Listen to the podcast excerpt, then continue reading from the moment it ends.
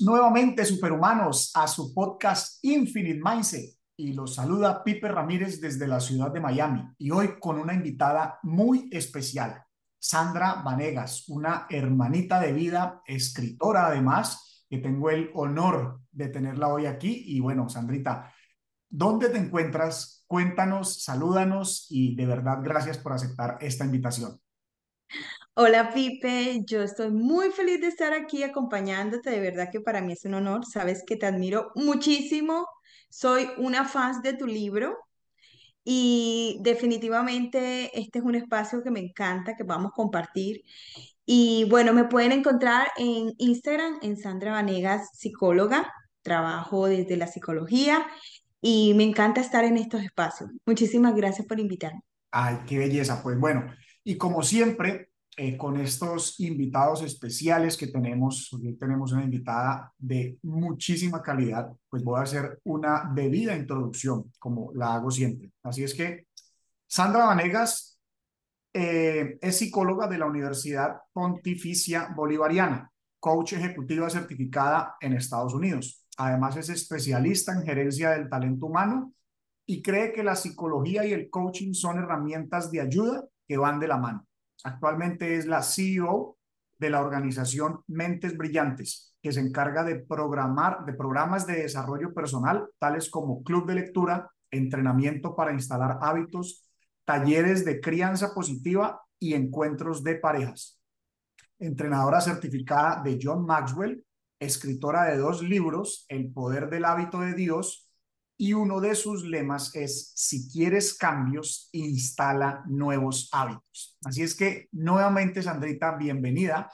Y pues no era obviamente nada menos, pero había que hacer esta debida introducción para que sepan el talento de persona que tenemos aquí y que nos va a compartir hoy cosas maravillosas. Así es que gracias nuevamente, Sandrita.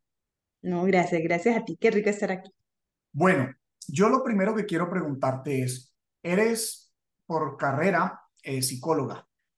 Em, quisiera saber, o sea, ¿cuándo es ese punto donde tú te das cuenta que tal vez hace falta algo a la psicología o si tienes algo que me puedas decir donde difieres de la psicología y buscas este camino del coaching? Porque como yo lo entiendo, es que tú unes estos dos puntos eh, y creas, digamos, tus propios programas, tus propias formas de guiar personas. Sí, mira que es muy interesante lo que me preguntas porque la mayoría de las personas se confunden con los temas como coaching y psicología. Son dos eh, metodologías totalmente distintas. Eh, de hecho, se pueden hasta contradecir en cierto modo porque para una es a partir del presente hacia el futuro, que es el coaching mientras que la psicología retoma el pasado para entender algunas cosas y de hecho, pues en el coaching simplemente trabajas preguntas poderosas, donde tú trabajas con preguntas al inconsciente. Tú no das consejos, tú no le resuelves nada. Y esa es la parte donde ellos se ríen, porque yo les hago preguntas y me dicen, pero para eso fue que te contraté, para que me respondiera esas preguntas a mí. Entonces es una experiencia muy linda porque es esa búsqueda interna, mientras que la psicología tiene un acompañamiento diferente. No se puede decir cuál sea mejor que otra, es totalmente depende de lo que esté atravesando la persona y lo que quiera con eso que está viviendo. Entonces, por eso me gustó esa metodología, porque como ves, uno de mis campos son los hábitos. Entonces, me gusta trabajar todo lo que tiene que ver con metas. De hecho, Metas, un libro de Brian Tracy, fue uno de los libros que cambió mi vida, que me ayudó a entender todo ese proceso de metas, eh, todo lo que significa, o sea, los diferentes matices que vemos en un proceso de una meta y que para mí un reflejo claro de alcanzar esas metas es a través de la instalación de hábitos. Entonces, eh, son dos cosas distintas buscando un, muy, un buen, digamos, un bien para el otro, dependiendo de la necesidad. En psicología, por ejemplo, hay, digamos, mm, eh, esa, no, no puedo decir falencia, pero, pero de pronto me permite ser mucho más efectiva y tener mucha más calidad en, lo que yo le ofrezco a las personas a través de mi servicio. Si puedo visualizar si esa persona en realidad no necesita psicología, lo que necesita es un coaching. O al revés, a veces no hay esa, digamos, esa clara discrepancia entre un coach una psicología y hay gente haciéndole coaching a personas que en realidad lo que necesitan es un proceso psicológico y un acompañamiento psicológico. Entonces son dos cosas distintas, yo las uno porque pues mi, digamos que mi profesión me lo permite. Eh, hay sesiones en donde definitivamente yo se los aclaro. Esta sesión con lo que me acabas de compartir lo vamos a trabajar a través de la psicología y una línea conductual o una línea humanista. Y ahí aplico pruebas y ahí trabajamos. Y es muy sano volver al pasado, por supuesto. En ciertos momentos la persona así lo requiere. Entonces hay, hay que tener mucho cuidado también en esa parte, ¿no? Saber exactamente qué es lo que quiere y que saber si realmente la herramienta que tú estás pensando que es la que necesita es la que de verdad te va a dar ese camino para que llegues allá donde quieres estar. Buenísimo. Con eso básicamente me pues responde esa inquietud mía, ¿no? Yo, yo a veces difería o difiero eh, del tema de psicología como metodología única, justamente porque se clava en el pasado. Pero creo que hace mucho sentido y justamente una de las invitaciones siempre en, en, este podcast de Infinite Mindset, Mentalidad Infinita, es que estemos abiertos. Yo promuevo mucho la apertura de mente, la, la, la mentalidad de crecimiento y justamente me acabas de, de hacer clic en la cabeza con eso que dices. Yo evalúo si lo que requiere es un coaching o si lo que requiere es un acompañamiento hacia atrás e indagar cosas, porque sí creo, creo mucho, tal vez visto desde otra perspectiva, en que sí tenemos que sanar cosas, eh, pues la psicología es la ciencia médica que lleva justamente desde, desde, desde la ciencia lo que son para mí procesos de, de indagar en el pasado y sanarlos de una u otra manera.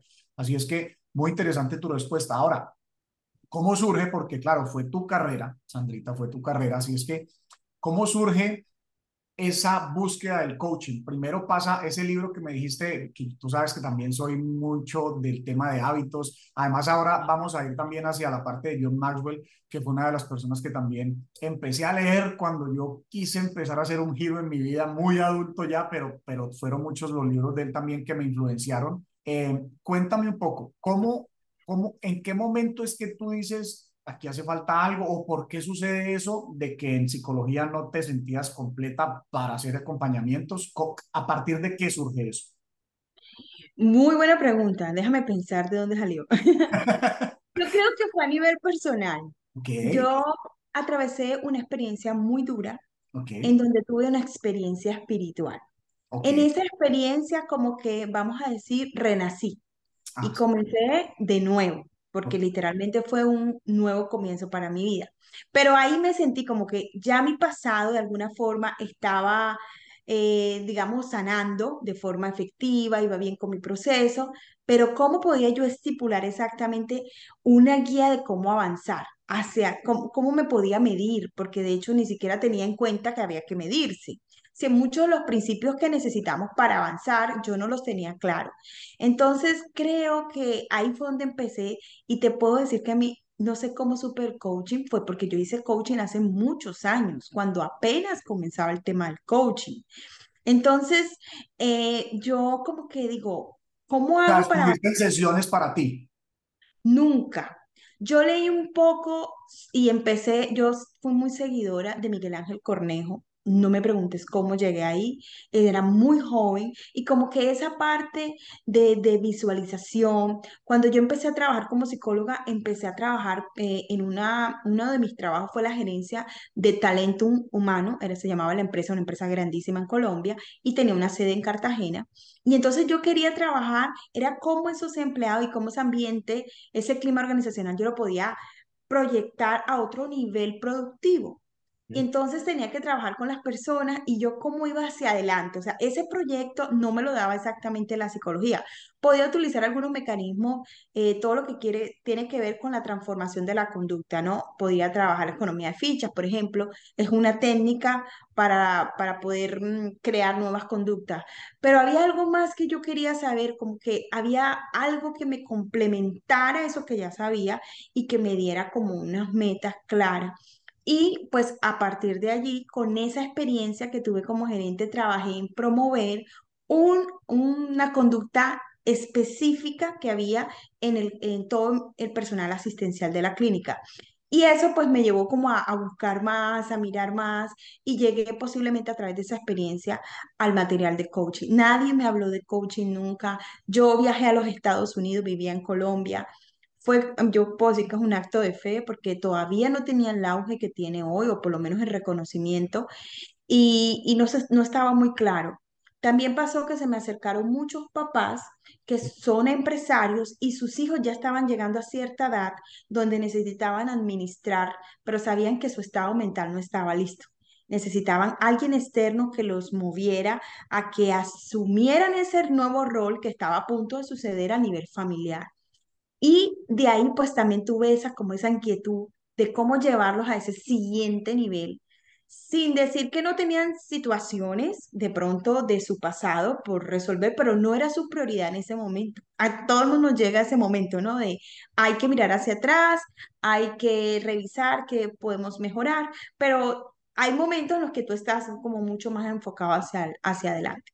Y creo que ese fue uno, una de las experiencias y fue definitivamente a partir de una experiencia espiritual, cómo avanzar, cómo salir de donde ya estaba y cómo crear como una vida distinta, cómo aprender a mirarme dentro de mí y no siempre estar esperando que alguien más fuera quien me aconsejara, quien me dijera algo, sino cómo yo podía tener la capacidad de, de entenderme un poquito más. Y también eso sanaba y mejoraba muchas relaciones que estaban en ese momento en mi entorno, específicamente con mi mamá. No sé si es a mí la única que me pasa, pero cuando uno está creciendo, parece que la relación con los papás se vuelve mucho más tensa porque ya uno empieza a tomar decisiones, ya yo tenía mis hijas, entonces ya mi mamá se quería como, como incluir en esas decisiones, entendiéndola como abuela, y ya eh, eso está ge- gestionando en nosotros un distanciamiento muy doloroso, pues es mi madre. Entonces eso también, cuando yo llegué a coaching, lo primero que les dije, chicos, ayúdenme a resolver este tema con mi mamá cómo puedo comenzar a hablar distinto, cómo me puedo comunicar mejor, sin herirla, sin de pronto tener esas emociones negativas cuando transmito algo para ella. Y bueno, eso fue un boom para mí porque yo dije, aquí de verdad que hay algo muy poderoso a través de estas preguntas poderosas que había en mis sesiones de coaching cuando me estaba certificando. Ay, qué bueno, qué, qué, qué belleza. Eh, primero esa vulnerabilidad. Yo creo que es importante nosotros que estamos tal vez al frente de personas a veces en procesos o que creamos estos canales y estos espacios. Yo también lo hago porque considero que nadie tiene la vida perfecta y a veces, pues mucho en, en, la psicología o en el coaching también se encuentra uno con personas pues que jamás tienen un punto de vulnerabilidad y, y, y realmente eso es bonito. Te agradezco que compartas esa experiencia y tan detallada, porque lo que dices con, con las mamás es, es totalmente correcto. Creo que todos vivimos ese proceso. Es más, ese proceso para mí inicia en ese momento de, de, de los, sé, los 14, 15 años que empieza uno a tratar ya de desprenderse de, las, de estar ahí pues pegado del papá o de la mamá. Y es un proceso muy fuerte, es más, es un proceso donde creo que hay una gran confusión en la identidad de cuando estamos jóvenes en esa edad. Yo ahora lo veo eh, eh, en mi hijo, o sea, a los 16 años que tiene ahora actualmente, pues ellos están buscando desprenderse, entonces van creando esas, no digamos barreras, pero esos, esos límites por buscar su propio entendimiento. Así que creo que eso es algo muy, bonito y, y, una de las cosas que a mí más me, me apasionó justamente fue entender todo lo que es el desarrollo humano, o sea, de, de, de, vivir una vida muy loca y con muchos conflictos y con muchas situaciones y con muchos excesos, pues en algún momento hay como una caída libre y pues obviamente después me apasioné, o sea, por, justamente por una charla de liderazgo, porque ya iba para allá a preguntarte otra cosa más.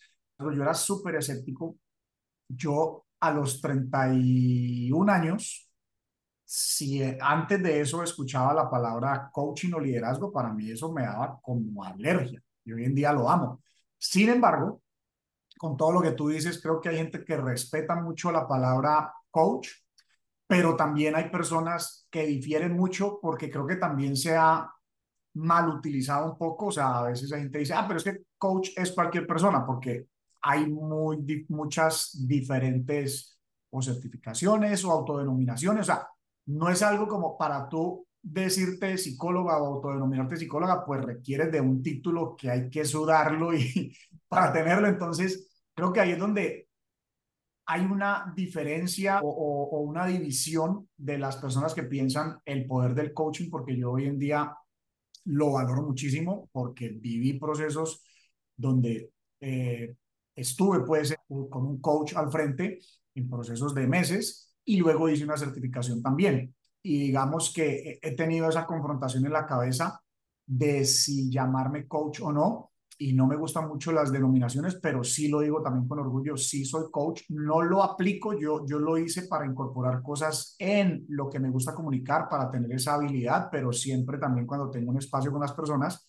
le digo, mira, desde mi ser coach, yo detecto esto, esto y esto, y le dejo las preguntas como tú dices, porque eso también fue súper confrontativo para mí, o sea, llegar a esos procesos y no querer que le dijeran la respuesta y lo dejan con más preguntas que queda uno todavía más embolatado, pero realmente entrando en un proceso de introspección. ¿Qué piensas tú de esa división entre las personas que ven como algo muy, no sé, eh, básico, regular o inclusive de poca calidad el tema del coaching y las personas que sí lo valoran? O sea, ¿cuál es tu percepción de eso ante cómo la gente lo ve? Mira, me ha pasado, me ha pasado me ha pasado mucho de escuchar personas que quieren, que esperan por lo menos que este tipo de procesos deberían costar, qué sé yo, 20 pesos. Eh, de verdad, hay gente que no entiende este proceso. Porque sabes qué pienso, como no es una pérdida tangible. O sea, realmente cuando tú tomas una decisión, una mala decisión, te acarrea este, pérdidas monetarias, financieramente hablando pero la gente eso no se percibe ahí como tangible. Okay. Entonces, cuando, por ejemplo, yo me reúno con una, una pareja, ¿verdad? Y estamos empezando a trabajar un proceso, yo les pregunto, ¿cuánto vale esto para ustedes? Entonces dicen mucho, no, pero en dinero, ¿cuánto estarían dispuestos a pagar por esto? Porque hay que, hay que ayudarles a entender que en realidad esto tiene un valor qué significa. O sea, definitivamente, pues eso al final uno nunca va, a alcanzar a pagar lo que vale esto, pero que proporcionalmente esto frente a lo que vale viene siendo un muy buen negocio. O sea, el punto de retorno de, de tener sesiones coaching o con psicólogo, el punto de retorno para mí es infinito. ¿sí? El ayudarme a conectarme con mi mamá, por ejemplo, que cuánto no me hubiera costado y, más pérdidas hubiera tenido si yo hubiera seguido esa situación con mami. Esa parte mía no hubiera podido inclusive montar lo que monté, monté un consultorio por primera vez en un lugar divino de Cartagena donde tú entrabas y veías las murallas de un lado, la playa del otro. O sea, toda esa visión me lo permitía mi estabilidad emocional. Okay. Entonces, uno no lo mira así, las personas que no lo entienden, yo he aprendido a respetarlo y a través de un libro que se llama Cómo hacer amigos e influir sobre las personas, entendí un poquito más como esos puntos de vista, eh, respetándolo, entendiendo que ese es, es su manera de verlo porque no se dan la oportunidad y, y normalmente la persona que habla así es una persona, la mayoría de veces son personas que no se han dado este tipo de oportunidades, sino que hablan desde lo que creen que van a a recibir. Y que vienen de una cultura en donde se acostumbran, qué sé yo, a llamar al amigo para pedirle un consejo, a, llamar a, la vecina para contarle su, historia. Entonces, todo eso yo creo que está en el mismo proceso. Yo aprendí como a respetarlo, a entenderlo y quien, y no lo ve así, pues eh, no podemos hacer nada hasta que llegue ese punto en el que tú encuentres realmente el sentido de lo que significa y lo que magnifica en tu vida tener una persona que mire tus puntos ciegos. Y eso te va a eliminar mucho, muchas frustraciones, por ejemplo. Buenísimo. ¿Tú crees que hay alguna diferencia entre nosotros los latinoamericanos y los norteamericanos al momento de aceptar esta parte del coaching? Indudablemente. Cuéntame, ¿cuál es tu posición ahí? ¿Nos resistimos los latinoamericanos? Generalizando. Sí, es muy cultural, ¿sabes? Porque nosotros no nos educamos. Comencemos por ese principio. Yo antes quería enseñarle a la gente que lo importante que era leer y entendí con un tema de marketing que la gente está dormida en ese sentido. La gente dice, o sea, la gente no alcanza a entender cuando yo les estoy dando la oportunidad de decir, vamos a leernos un libro juntos. La gente no alcanza a entender la dimensión de lo que un libro puede hacer para ti.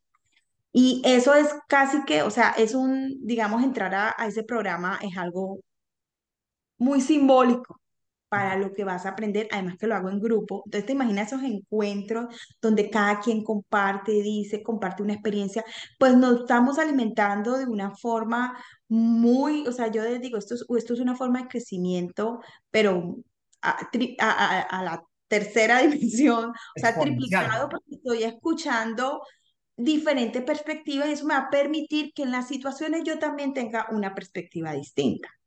Entonces, esa parte, pues yo, yo creo que esa parte es súper importante. Lamentablemente, pues eso, eh, ¿qué te digo? Es cultural, mientras que tú a un gringo, ah, pues es muy probable que a un americano tú lo veas leyendo, ¿sí?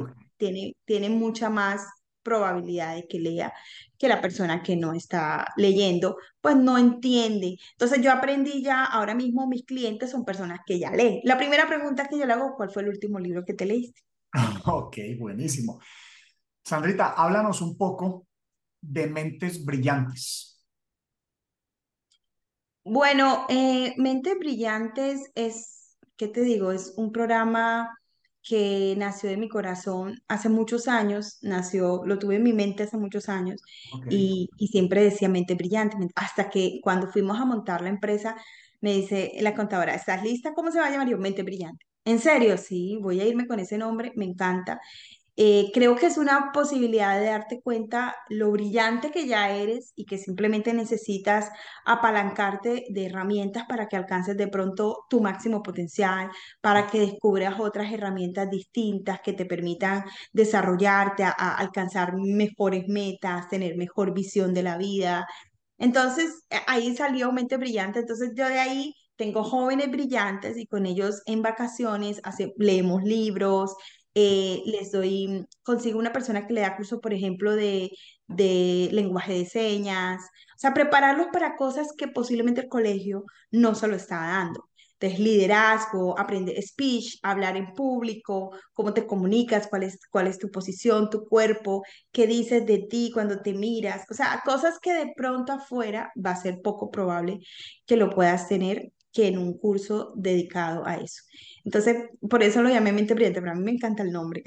No, es espectacular. O sea, que Mentes Brillantes básicamente es la sombrilla de los programas, pues yo veo que tienes programas de desarrollo personal como el de Club de Lectura, entrenamientos para instalar hábitos, talleres de crianza positiva, encuentros de pareja, o sea, todos las, las, los diferentes segmentos que, que mencionas básicamente están bajo todo lo que es Mentes Brillantes, ¿correcto?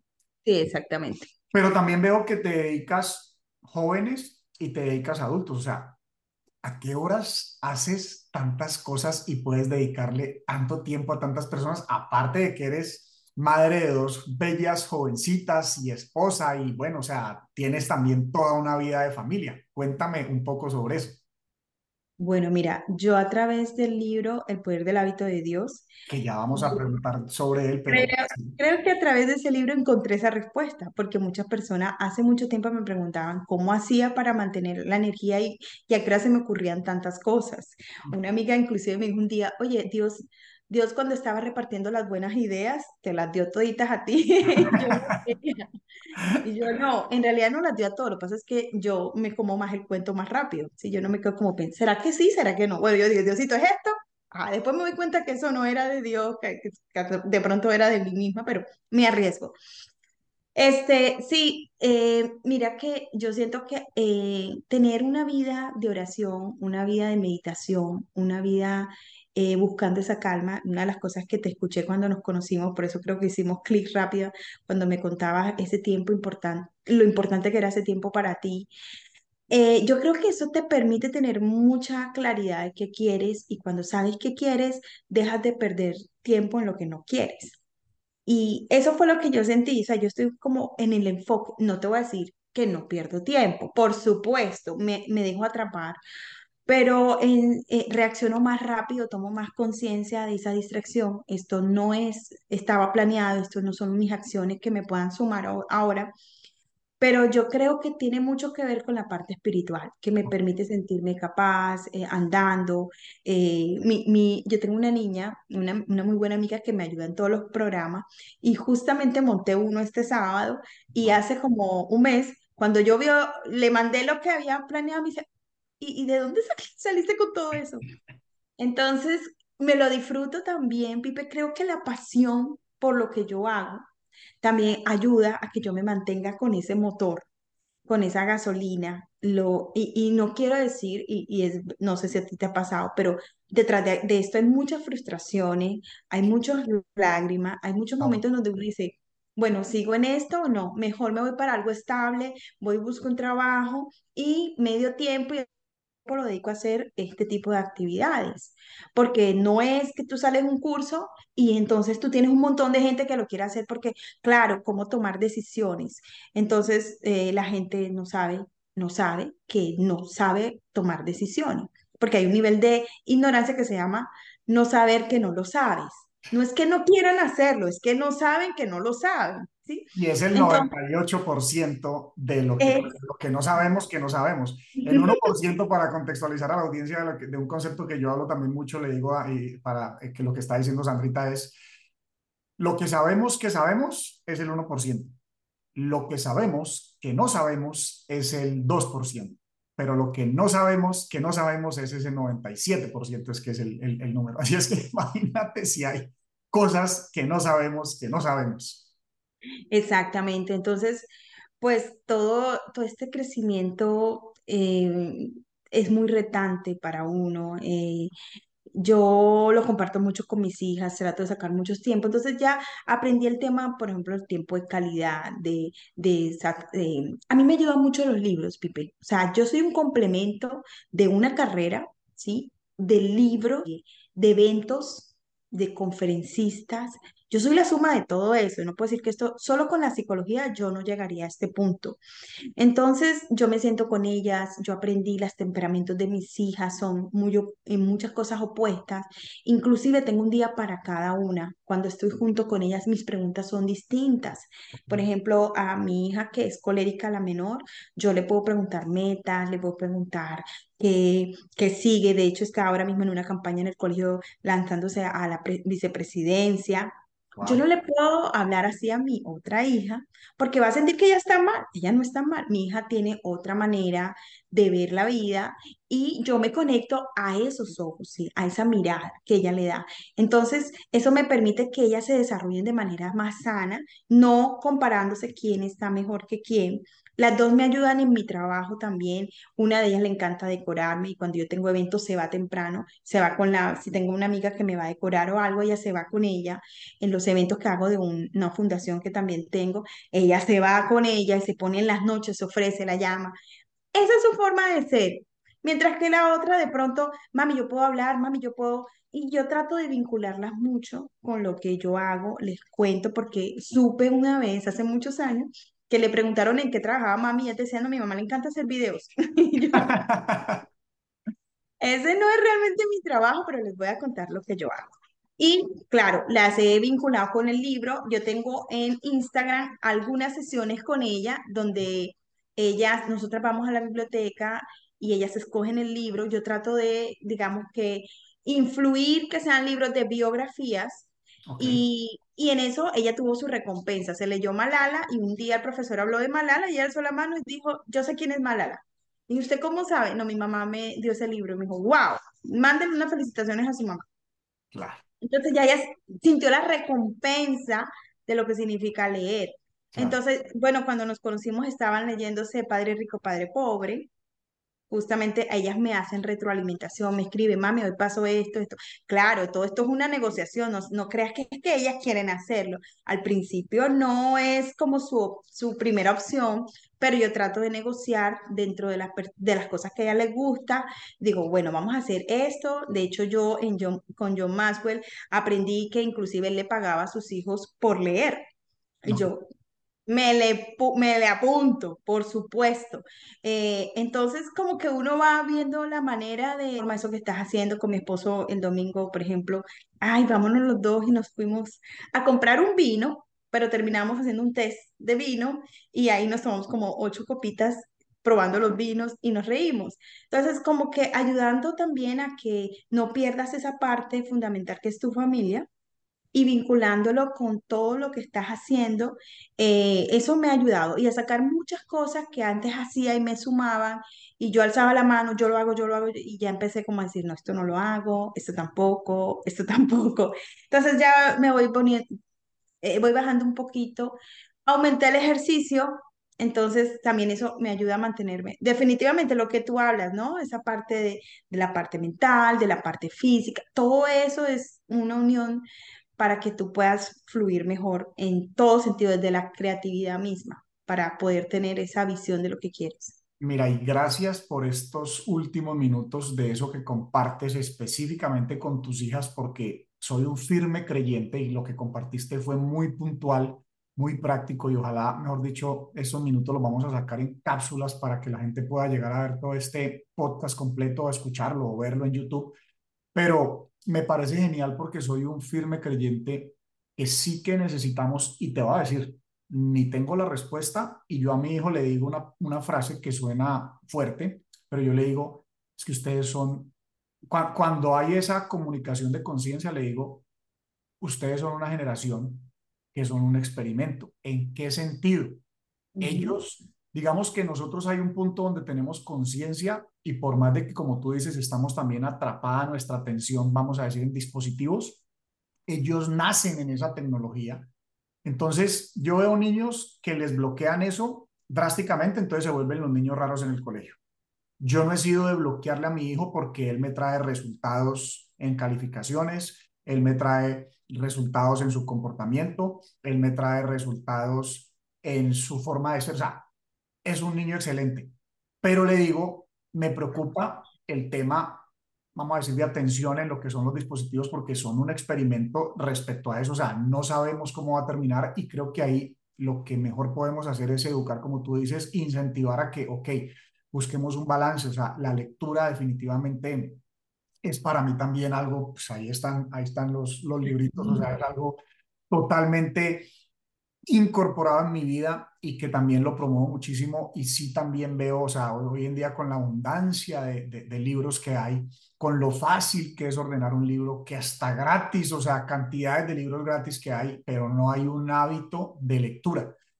Eh, pero bueno, manteniendo esto de los niños, creo que sí es un llamado aquí a la atención, o sea, que si está bien nosotros buscar transformarnos, no podemos soltar por un minuto esta parte de educación y de incentivar hacia otras cosas, hacia la naturaleza, hacia los libros, hacia, hacia desconectarse un poco sin estar de acuerdo en que le restrinjan totalmente a un niño porque entonces pues deja de ser de su generación, pero creo que en eso hago un énfasis muy grande. Y el otro es que también le digo, de paso también hago aquí el llamado a los padres, a veces vemos y creen que porque los hijos están comiendo, vamos a suponer, los mismos, la, la misma composición de alimentos como comimos nosotros cuando teníamos, estábamos en su edad. Pero resulta que los componentes, los ingredientes de los alimentos son totalmente diferentes. Esa es una de las que me preocupa que tampoco te digo, tampoco tengo la respuesta. Obviamente incentivar la comida orgánica, obviamente reeducarnos en lo que es alimentación porque ni pretendo ser perfecto ni lo soy, pero lo que sí sé es que el 99.9% de los alimentos que están públicos están totalmente contaminados y malos. Es un gran reto comer bien. O sea, yo que vivo metido en esa película del desarrollo humano a través de la biología, te digo, es muy difícil y creo que es de lo que menos sabe la gente, porque la gente ahora de pronto en este renacer o despertar de conciencia está volteando a mirar otras cosas, eh, pero definitivamente creo que en eso, y, y para mí, o sea, si siento que lo espiritual es lo más importante, y ya te voy a hacer una pregunta sobre eso, que lo mental obviamente es también muy importante, estoy totalmente convencido de que todo parte de lo biológico, porque la cuestión es que nosotros, para percibir nuestra espiritualidad y percibir nuestra mentalidad es a través de este cuerpo biológico que yo digo es, es la antena. El cerebro es una antena receptora del cuerpo biológico. Entonces, dependiendo del tipo de alimentos, del tipo de bebidas y de la forma como respiremos, pues se genera una química totalmente diferente y esa es la que permite esa conexión con nuestra mentalidad y con nuestra espiritualidad. Así es que ese paréntesis ahí porque es un llamado aquí a las personas que puedan estar viendo este maravilloso contenido. Defíneme, Sandrita, espiritualidad para ti y cómo le hablas de espiritualidad a tus hijas, por ejemplo, o a los jóvenes que tienes en tus programas, porque es también un reto, o sea, es un reto comunicarles a ellos y, y hasta lo entiendo, porque en estos días le decía a un joven, le decía, él me decía, pues yo, eso de la espiritualidad, mm, pues ni siquiera siento que eso es algo en mí. Y le dije, mira, te entiendo porque creo que eso es un tema que se va buscando con experiencias que va trayendo la vida, con situaciones difíciles que va trayendo la vida. Hay también, digo una frase que estoy totalmente de acuerdo contigo de las frustraciones que hay detrás, ¿no? Yo digo, el éxito es la acumulación de muchos fracasos. O sea, hay que estar dispuesto a fracasar, a frustrarse para que lleguemos a eso llamado éxito. Así es que defíneme, Sandrita, para ti espiritualidad y cómo le hablas a los jóvenes de espiritualidad. Bueno, para mí la espiritualidad es como decirte la coherencia que hay entre un bien que pueda ser por encima de, mi estado humano. E- e- El espiritual es lo que me ayuda como a la trascendencia. Yo lo comunico mucho como entre valores como la integridad, por ejemplo. Eso para mí es espiritualidad, en yo saber que lo que yo puedo hacer es correcto, aunque no me convenga. Ok, Eso para mí es espiritualidad, que yo pueda tomar buenas decisiones, no solo pensando en mi beneficio, si eso, sino si eso también irradia beneficio. Entre mis actitudes también, y, yo lo aprendí a nivel bíblico, sin decirte que soy pues la que me sé los versículos, pero sí considero muy importante la Biblia, es una base para mí fundamental en, todo mi, en toda mi transformación, porque de hecho ahí partió todo mi, mi, mi renacer y, y encontré como que esa, esa mirada, eh, no, no desde la religión, sino desde todos esos principios, no solo conocerlos, sino incorporarlos a mi vida. No solo batallar esa parte humana que siempre está en la tendencia de hacer lo que yo quiero, lo que a mí me conviene, sin tener en cuenta lo demás. Y como principio, pues yo hablo mucho de actitudes, por ejemplo, el ser manso, la gente se confunde y cree que es menso lo que hay que ser. Entonces, eh, cuando es eh, eh, en los textos bíblicos que Jesús hablaba de una mejilla, pon la otra, entonces pues uno desde la humanidad lo ve distinto, pero cuando tú evolucionas y te das cuenta lo que, de lo que realmente está hablando, son principios de vida, o sea, para mí han sido así, los he incorporado y me han funcionado, Pipe, o sea, yo estaba en las situaciones que tú no te podrías imaginar que yo pudiera estar. Y me ha, me ha ayudado a tener claro conceptos como templanza, como carácter, como integridad. Y batallo todos los días con eso, porque mi carne se quiere ir para el otro lado, ¿verdad? Cuando uno, por ejemplo, no sé si a ustedes les ha pasado, eh, eh, algunos de los que nos estén escuchando, pero por ejemplo, a ver si se identifican un poco conmigo, tú peleas con tu esposo, ¿verdad? Lo primero, y la mayoría de veces cuando estás tan ofuscado con tu esposo, lo primero que piensas es, yo por qué me casé, yo para qué me casé, me debería separar, ¿sí? Entonces, esa es la parte de la carne que me retiene, pues la, la evaluación espiritual de lo que significa la unión, de estar ahí, de, de crecer juntos, de, bueno, mirar y sentarnos, esto lo tenemos que mejorar, qué puedes poner tú, qué pongo yo, qué ponemos juntos, ¿sí? Entonces, como que esa impulsividad desde la parte de la carne, de lo rápido, lo instantáneo, lo que se satisfaga, tenemos que aprender a tener mucho control de ello porque por ir a lo, como digo yo, muchas veces la gente corre detrás de cosas que al final no son nada y toda su vida, y eso estuve hablando este sábado, esto, y toda su vida a través de un principio cuando tomas decisiones, que es las compensaciones, haces malas compensaciones y de verdad que de eso es muy difícil a veces levantarse o te va a costar mucho más levantarte. Entonces, eh, yo veo la, la espiritualidad desde ahí. Respeto la parte devocional, que es una de las formas como la gente entra, pero mucha gente se queda en la parte devocional. Entonces yo soy muy, muy fuerte. De hecho, en estos días hice un podcast que una amiga me dijo, esto está así como que tú cogiste y me sacudiste, porque a veces nos quedamos muy cómodos, no solo en la parte religiosa, sino donde te formas. Tú puedes ir entrenándote con Tony Robbins, con John Maxwell, con los más, más, más, pero llegas a tu, a tu casa igual. No hay ninguna decisión radical. Entonces, creo que ahí está la diferencia. Cuando tú estás dispuesto a morir a esa carne, para evolucionar. Cuando hablaba contigo, esas eran unas cosas que yo más creo que me fascinaba escucharte cuando hablábamos de temas de meditación, el tema como la humildad. Yo decía, wow, o sea, estas son cosas que de verdad, de verdad son las más importantes en la vida. Y yo creo mucho en los, en los galardones espirituales. Yo aprendí a dejar, y te digo, no significa que ya lo he superado, creo que hasta que me muera estaré peleando con eso. Todo lo que es tentativo al tener, que no está mal, que yo soy amante de la abundancia, amante de la prosperidad, creo en eso y, y creo en un Dios que quiere eso para nuestra vida, pero detrás de esa prosperidad, el centro sea la parte espiritual. ¿Para qué? Para que no dependas de nada para ser feliz. Si tengo una casa divina, pues estoy feliz. Yo conozco gente que tienen casas divinas y yo voy a sus casas y me dice, ah, no, pero la piscina debió ser triangular. Y yo, oh my God. Y yo tuve la experiencia de irme a vivir, Pipe, a un lugar donde donde por una situación familiar tuvimos que tomar esa decisión porque mi esposo eh, está estudiando para los, los boards de medicina y lo primero que nos dijeron es baje a, la, a, los, eh, a los gastos para que, el para que la economía para él no sea como un estrés porque tiene que quitar horas o sea, debe dejar de trabajar literalmente, no debería trabajar, pero yo no podía hacer como e- esa responsabilidad de decir, bueno, sí, ya no trabajes, yo lo hago.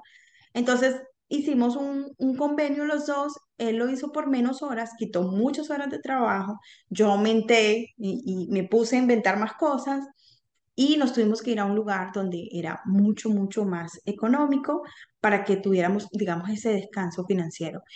Y, y te digo que eh, teníamos que haber ido a ese lugar porque primero aprendí a estar bien independientemente de lo que esté pasando afuera. Y yo sentía en mi oración como Dios me decía, si tú no aprendes a agradecer donde estás hoy, vas a vivir insatisfecha, así te dé la casa más linda del mundo. Y esta experiencia también me ayudó mucho con mis hijas, que también tuvieron que pasar. Ellas están acostumbradas de pronto a un lugar o a un ambiente, a un área donde todavía nos calificaba ese mismo colegio. Entonces sus amigas eran niñas que tenían muy buenos recursos, sus papás, y el contraste de cuando ellas iban a la casa de sus amiguitas y nuestro apartamento. Pero eso también les ayudó y yo agradecí profundamente a Dios por esa experiencia, porque ellas también, yo las, yo en el fondo dije, a veces uno no se da cuenta que por darle tantas cosas a los hijos, eh, como decía una psicóloga que un día escuché, a veces nos esforzamos tanto para evitarles dolor, cuando mm, mm, de- lamentablemente el dolor crea su carácter y forja su carácter. Entonces, yo viéndolas ahí al principio incómodas, no les gustaba eh, y las entendía, pero aprendimos a, vamos a tener este lugar lindo, vamos a estar agradecidos y ya vendrá ese momento en el que podamos volver, digamos, a estar en otro lugar. Pero mientras estemos aquí, vamos a agradecer.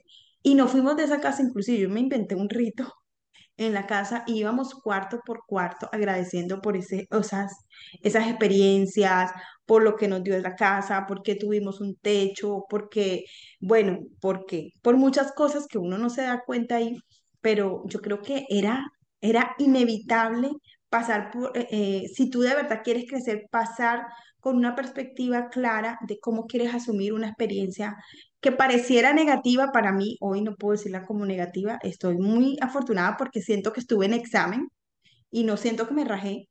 Entonces, eh, y me ayudó a, enseñarle a mis hijas, al final yo sentí que ellas entendieron el mensaje, ellas se sentían al principio avergonzadísimas de estar ahí y yo les decía, uno no es alguien por lo que, por lo que tiene, uno lo es ahora mismo. Y sus amiguitas, les pedí, a sus amiguitas que iban a la casa, que ellas no querían que estuvieran ahí, pero le pedían, pero podemos hacer ese trabajo en tu casa. Y me decía, mami, pero ellas quieren venir para acá. Yo, porque aquí hay amor, porque aquí hay paz, porque aquí hay armonía porque aquí una pizza no la gozamos, aquí, aquí todo lo estamos como agradeciendo y de pronto eso no lo tienen.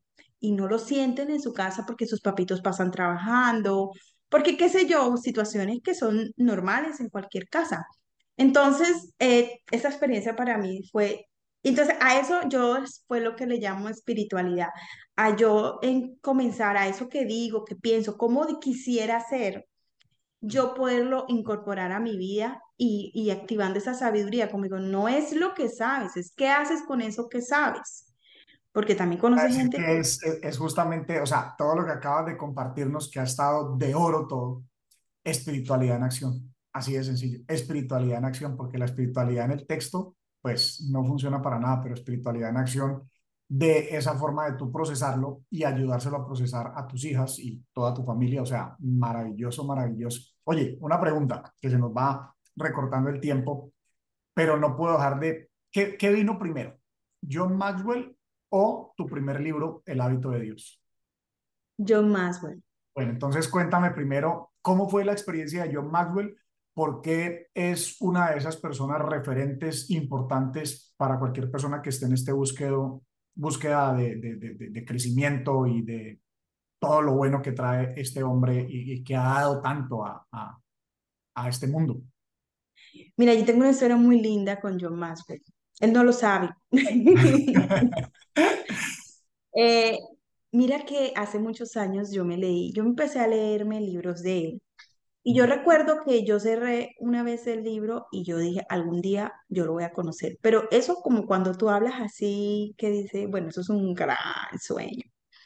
Después vine a los Estados Unidos y entre el tema de adaptarme, eh, el tema del trabajo aquí, el tema de la parte de, de- de- de resolver todo ese tema que significa venir a este país, este, volví a incorporarme otra vez en el tema del coaching y volví a retomar otra vez organizarme, ya por fin estamos viviendo solos. Y este, recuerdo muchísimo eh, varios libros que para mí han sido muy importantes y necesarios. Yo soy muy, muy, muy fans de, de este escritor, pero algo puntual que me llamó la atención son sus principios bíblicos. De hecho, yo tengo la Biblia de John Maxwell, donde él eh, recorre, digamos, el, el texto de la Biblia y va descifrando como en unos co- conceptos del, del liderazgo que ve en esa historia. Eso, te digo que esa experiencia para mí eh, fue algo muy linda. eh, yo creo que cuando la cuento siempre algo me pasa. Em, entonces, ver que tenía ese principio, esa, esa formación desde esa parte de su fe eso para mí era muy representativo en ese momento porque hacia allá iba yo. Y, y te digo que mi mensaje no le cae bien a mucha gente porque yo busco mucho la confrontación, ¿verdad? En que, en que no es solo ir a misa o ir a tu, o sea, no se trata de, de un, de un cumplir, porque, porque Jesús no llamó a ninguno de los que supuestamente eran religiosos en esa época, cumplían toda la ley de Moisés, tenía más de 300 leyes que había dado Moisés y por qué no los volvió a mirar a él y escogió sus discípulos por otro lado. Y posiblemente porque eh, eh, había una carencia de la verdad, del amor, del, de, todos los principios que hay, todos los valores. Entonces, bueno, cuando yo veo que él toca esos temas, pues yo me emocioné mucho. Hice el club de lectura donde comencé y en ese club de lectura in- invité, pues uno de mis libros es Vivir intencionalmente, que son los de, bueno, es un libro donde él se desnuda, donde él cuenta su historia que es vivir intencionalmente, todo como, como esa debilidad de, de hombre, todo por lo que pasó y atravesó.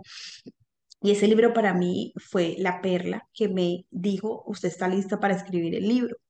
Pero algo pasó que yo por necia me puse a buscar a alguien de John Maxwell para invitarlo al club de lectura, para que nos contara un poquito de ese libro, qué sé yo, un invitado especial para todas las personas que estaban conmigo en el club de lectura. Y alguien contestó, me respondió y estuvo en ese momento.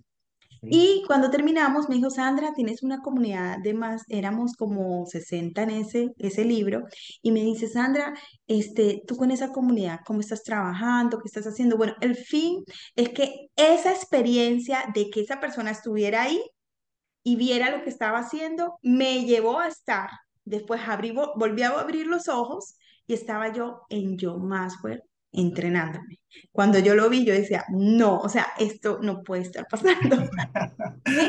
Todavía yo no me lo creía y, y, esa persona fue fundamental para que yo pudiera asistir ahí. Me dijo, va, va, voy a hacer todo lo humanamente posible porque una persona como tú me dice esta oportunidad. Y, y bueno, ahí pasó algo muy lindo, precisamente con lo de la Biblia. Él dice, bueno, voy a, hay, hay una parte del programa donde es opcional porque él va a hablar como, él como antes era pastor, bueno, voy a dar una prédica, un sermón. No tienen que estar, quien quiera verme desde esa postura, pues venga, imagínate, voy con toda, quiero saber de qué habla, quiero conocer. Y al final él dice, todos los que quieran consagrar su liderazgo a Jesús, pasen al frente. Te cuento que esa vez que fui, mis recursos eran muy, muy estrictos. Pues acababa de llegar realmente, no tenía sino como un año y medio de estar aquí. Y mi esposo, como mi esposo decía, bueno, tú entras y tú ves 100 libros de John Maxwell. Entonces dice, yo los quiero todos. Entonces dice, no, bueno, me voy a controlar. A ver, inteligencia financiera, Sandrita usted va a comprar solo tantos libros, usted, porque ahí tienes todo, o sea, ellos, ellos te dan absolutamente todo. Entonces te dan hasta fotografías profesionales, fotografías con John Maxwell, videos si quieres de marca personal, no sé qué, pues todo lo que desearía una persona que está en este medio. Y yo dije, no, ya, esto fue lo que yo, ya, este está estipulado, ya no me gasto un peso más. Y al final de ese día, eh, conozco la Biblia porque él la cuenta al finalizar. Y yo dije, Dios mío, yo nunca vi ese libro, oh my God. Y yo le decía a mi esposo y mi esposo, bueno, pero cómprate. No, pero yo no, yo voy a respetar el presupuesto, yo no voy a comprar esa Biblia, ta, ta, ta. Y al día siguiente que pasa eso, me voy súper temprano y eh, porque él lo hace como a las 6 de la mañana. Y cuando llega él, él dice, por favor, levántense lo que quieren hacer, pues este, consagrar su liderazgo a Jesús, llevar como, como ese ejemplo y yo, bueno, me paré, estaba solita. Y dice, bueno, para ustedes tengo un regalo. Y empiezan a subir cajas y cajas y cajas. Y empieza ese hombre a repartir la Biblia. Yo decía, oh my God, no lo puedo creer. ¿Y sabes algo? Que esa experiencia me, me dio una de las lecciones más importantes de mi vida. Cuando tuve ese montón de cajas y todo el mundo está repartiendo las Biblias, yo, claro, somos un montón de gente, pues yo no sabía decirte pues cuántas personas éramos, eh, pero cuando yo recibí mi Biblia, ¿yo qué hice? Pues, mi Biblia, por fin. ¿sí? El miedo de que se acaben y no, no tienes tu Biblia. No sé por qué entra ese, ese estado de, de escasez. ¿Sabes qué dice él? Ojo, no tome su Biblia. Asegúrese que todas las personas que están a su alrededor tengan la Biblia antes que usted asegure la suya. ¡Ah! Y yo, wow, y yo empecé como loca a repartir Biblia. ¿Tienes Biblia? ¿Tienes Biblia? ¿Tienes Biblia? Ya, ya tienes la tuya. Y de verdad que fue una de las experiencias más profundas que yo recibí con, con solo ese momento, porque claro, uno seguía como con, lo de uno primero, ¿no? Y él decía, de eso no se trata, se trata de que tú asegures primero las personas que tienes a tu alrededor. y bueno, esa experiencia fue muy linda y a raíz de ese libro, creo que es uno de los libros más las 15 leyes de crecimiento personal también. No, no puedo empezar a nombrar porque son muchos libros muy interesantes, pero él, él enseñó, yo siempre estaba esperando para escribir el libro que la musa, así el momento, que me llegue, pero en realidad él dijo, lo único que tienes que hacer para escribir un libro es sentarte a escribir. Y el primero de enero te sientas a escribir, el día de tu cumpleaños te sientas a escribir, y el día festivo te sientas a escribir. Esa es toda la magia de escribir y, va, y vas a empezar a desarrollar y vas a empezar a encontrar ese punto, pero tienes que sentarte a escribir. Y yo, cuando ya yo leí eso, dije, no, no más, no tengo por qué parar y empecé a escribir. Bueno, ahora entonces cuéntame un poco sobre tu libro, El hábito de Dios, y, y, todo lo que, que comentaste, em, también como, y que creo que inclusive cuando nos conocimos me, me decías, a veces me toca explicar el título de mi libro, porque entonces la gente cree que es un libro religioso. Y de hecho, hoy, por ejemplo, eh, que en este podcast que he logrado llevar a personas, pues hablo mucho de futurismo, de biohacking. Y cuando hablo de espiritualidad, o sea, nunca lo tomo, no porque yo soy un firme creyente, nunca estuve peleado con Dios. Estuve peleado con, con la iglesia porque me criaron en un hogar católico, en colegios católicos. Entonces diferí y difiero actualmente de muchísimas cosas de las religiones pero estoy seguro que tú tienes obviamente una explicación porque se crea un conflicto, ¿no? O sea, creo que en esta división del mundo que está dividido por todos, o sea, unos son de un partido, otros son de otro partido, unos son de Occidente, otros son del Oriente, o sea, estamos divididos completamente en este renacimiento, como, como lo creo yo. ¿Cómo le hablas a la gente? Yo la forma como encontré de hablar de espiritualidad a través de la ciencia fue la física cuántica, que por ejemplo mi, la física cuántica sí que me sirvió para la interpretación de la, de la Biblia, pues como tú dices, para mí también ahí hay cosas muy poderosas eh, pues porque eran cosas que me hacían ruido en la cabeza, como decían que Jesucristo multiplicó los peces, entonces yo decía, pero ¿cómo así? Cuando entiendes conceptos de física cuántica, dices, es posible. Y muchos de los otros conceptos que tú mencionabas, el de poner una cara, poner una, una mejilla y luego poner la otra, pues son temas que hay que entenderlos desde otra perspectiva. Para mí, la física cuántica fue la que me permitió enlazar la, la credibilidad que siempre tuve en Dios. De hecho, engrandecer mi pensamiento sobre Dios, porque, no sé, por ejemplo, una de las cosas que, que difiero actualmente en la iglesia es que, o de, la, de las religiones, o por lo menos las nuestras, cristianismo y catolicismo, es que te formas una idea de Dios como señor barbado, y pues una cosa que yo entendí fue, hombre, eso es muy pobre tener una imagen de Dios así porque Dios ni siquiera lo podemos pretender ver como somos nosotros. O sea, es un egocentrismo muy grande respetando mucho, yo digo, uno de los más grandes iluminados que más cosas espectaculares ha hecho es Jesucristo. Pero ¿cómo le dices a la gente, eh, pues para que no haya ese debate ahí en la cabeza y empiezan a hablar obviamente de tu libro, eh, eh, el, el, hábito de Dios? Bueno, mira que el hábito de Dios, cuando comencé a escribirlo, se iba a llamar Cinco hábitos para una vida relevante. Ese era el título inicial del libro. Pero el libro yo necesitaba, yo manejo cinco hábitos ahí, comparto la experiencia de cinco hábitos, el hábito de Dios, el hábito de la felicidad, el hábito de la paz, el hábito de renacer y el hábito de la excelencia.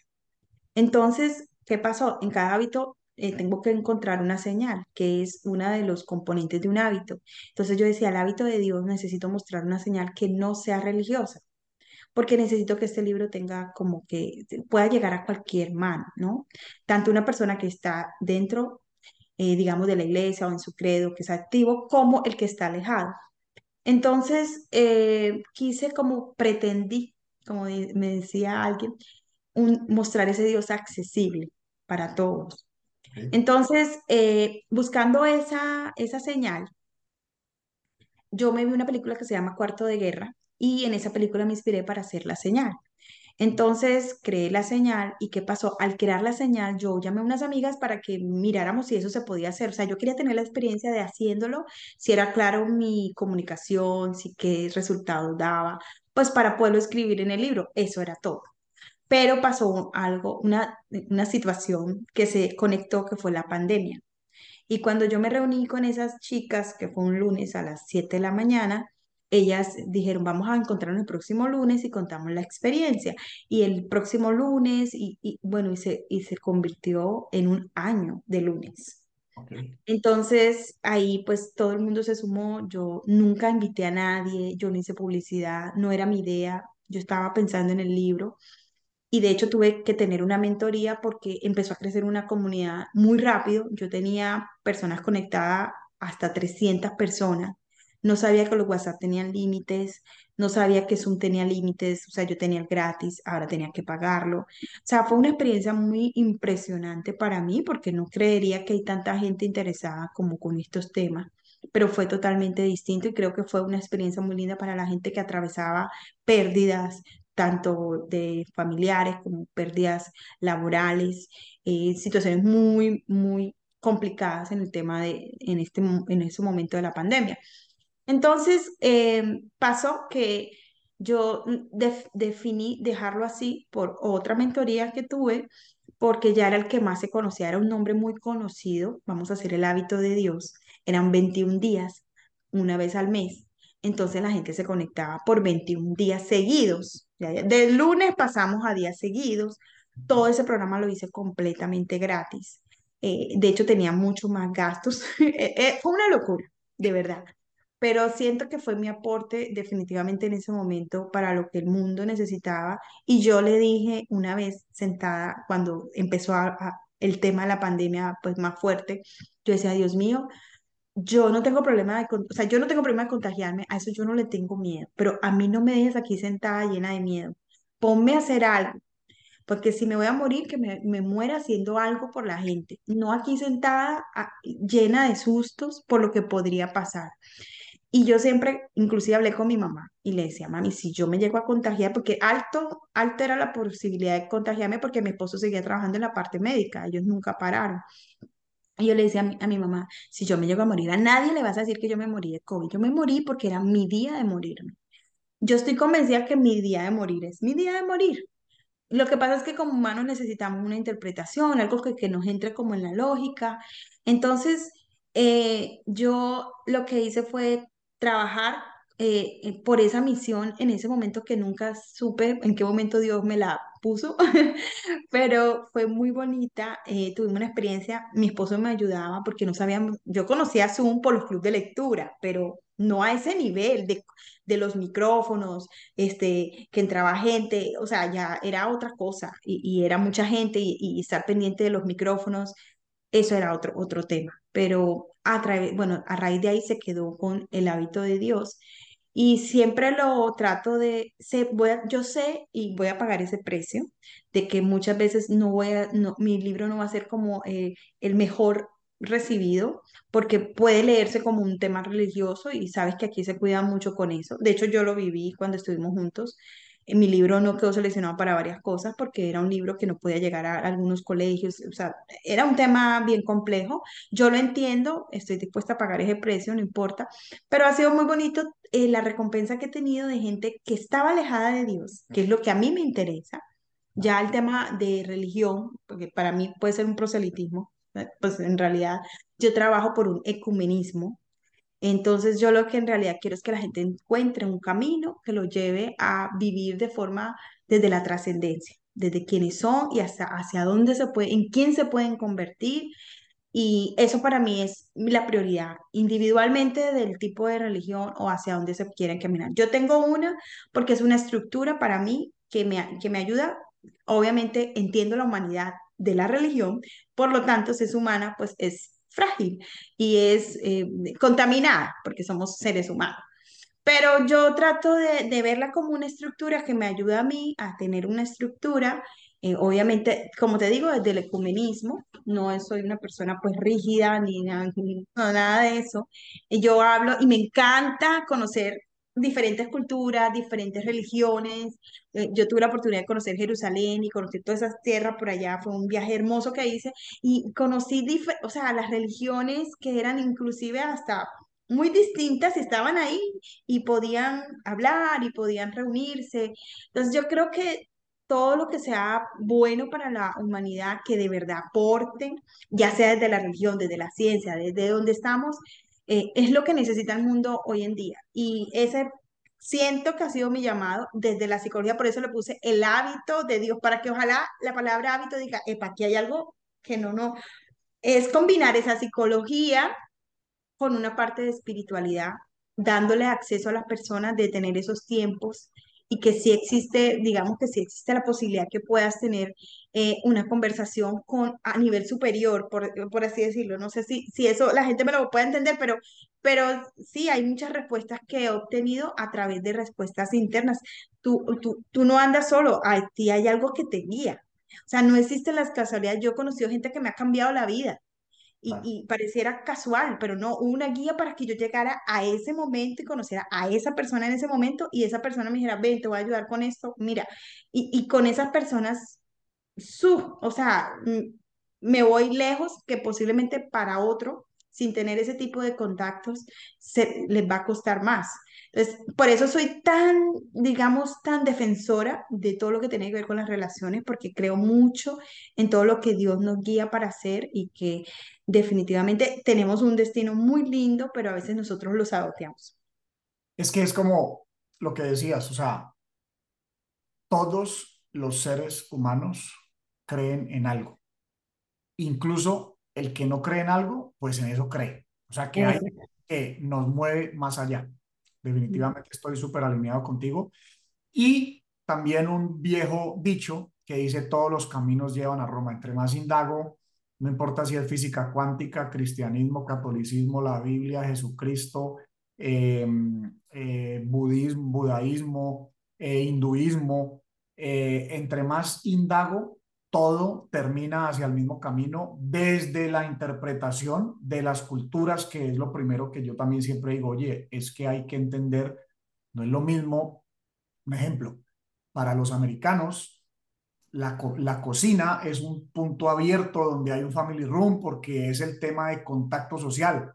Pero si tú vas a Oriente, a China, y empiezas a hablar en la comida, o sea, te callan el hocico porque para ellos la alimentación es la alimentación en ese momento como una meditación con su alimentación. Estoy más de acuerdo con ellos, nosotros lo hemos manejado culturalmente, pero entonces si uno empieza a entender culturas, definitivamente e, es donde más entendimiento se podría dar a, lo quieras llamar religión, lo quieras llamar corriente, lo quieras llamar práctica, lo quieras llamar lo que sea. Incluso yo hablo mucho, mi forma de, hablar mi espiritualidad, que lo he hecho en este canal, es a través de las plantas medicinales, eh, procesos milenarios de las tribus indígenas, que están muy conectados cuando uno busca la interpretación científica con la física cuántica, y son las mismas cosas, lleva a los mismos caminos. Sé que viene un libro en camino, eh, lo que nos puedas decir o por lo menos dejar la expectativa dinos por favor dónde te pueden contactar. Definitivamente contigo hay que hacer un segundo capítulo de porque hay mucha información aquí para seguir hablando contigo. O sea, digo, no dicho, me quedé corto en, en, poder y me encantan todas tus explicaciones muy detalladas y sobre todo los ejemplos que pones con tus propios escenarios de vida y situaciones. ¿Qué, qué nos puedes contar sobre el libro que viene? No sé si el título, eh, cuándo viene, y en dónde podemos contactarte, obviamente, dónde podemos seguir todo tu trabajo, dónde podemos registrarnos aquí la audiencia que nos esté escuchando, viendo en, en, en, tus programas. Bueno, eh, este, no les puedo revelar el nombre, pero sí puedo eh, contarles un poquito. Es un libro que va a tener muchas herramientas para esas situaciones, por ejemplo, en las relaciones que a veces no sabemos manejar. Eh, digamos que es un recorrido, es un repertorio que traigo de lo que he leído, de lo que he aprendido y lo que he aplicado, cómo se ha manifestado en mi vida eh, y la forma como he tenido ciertos como eh, retribuciones por haber sido inteligente con ciertos momentos y haber estado consciente de la forma como cómo era la mejor manera de manejar cierta situación. Entonces, voy a hablar de actitudes, se llama las, bueno, el libro no se llama así, pero son nueve actitudes que voy a revelar, que para mí fueron al principio, en otro momento eran como que, o sea, no, no, no, no, no, tampoco. Eh, pero eh, todo lo que yo te hablo de, de, de, es tan importante esa parte de, de formarte de forma integral entre entre alimentar o nutrir, por así decirlo, tu carácter, ¿no? ¿Quién eres tú realmente? Eh, y en quién te quieres convertir, ¿verdad? Porque tengo aquí un punto de partida, pero hacia dónde quiero ir. Así que voy a hablar de eso. Ah, para mí fue, eh, fue muy interesante aprenderlo. Lo miré así y descubrí esa nueva forma de verlo fue a partir de una experiencia dolorosa mía. Entonces yo dije, wow, ¿cómo que esto era lo que me iba a dar la respuesta a mí?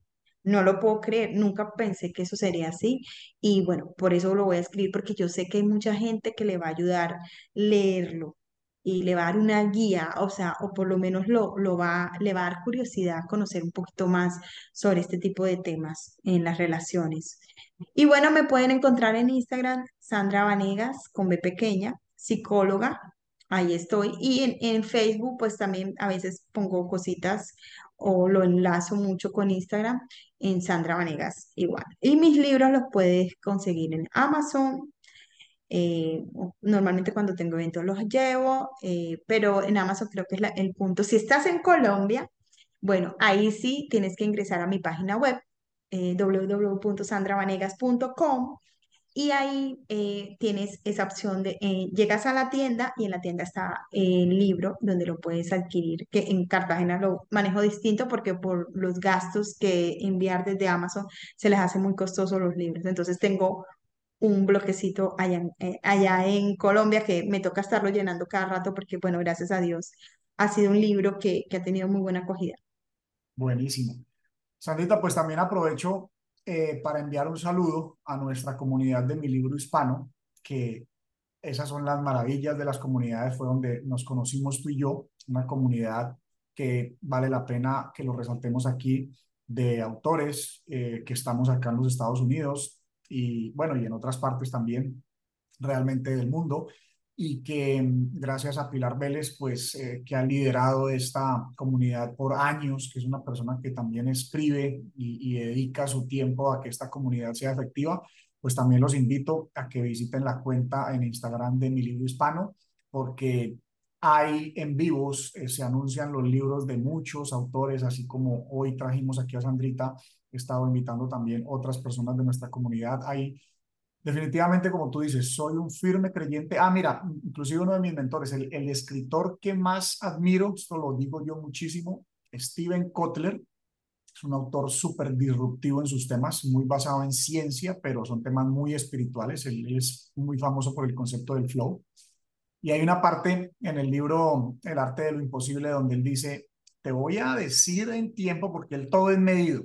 El mejor retorno de inversión siempre lo vas a tener en un libro. Entonces, inclusive te pone la cantidad de palabras y te dice, vamos a decir que lees tres horas. Entonces te hace la comparación con un artículo, te hace la comparación con, con ver videos, te hace la comparación con todo. Y empieza a decir los tiempos. Dice, yo un video lo puedo hacer en tres horas eh, un artículo lo puedo escribir en tres días, pero un libro para que calculen y abran los ojos y que le damos ganas como de zarandear a la gente y que lean porque es pura pereza mental. Un libro toma años para sintetizar demasiada información, para condensarla ahí. Entonces, debe ser tan precisa y pasa por tantas revisiones que no existe un mejor retorno de inversión en el uso del tiempo, que es el lo más preciado que tenemos hoy que un libro. Así es que pienso igual que Sandra, o sea, la invitación es a que leamos un libro. No sé cuántos te estás leyendo a la semana, al mes, al año,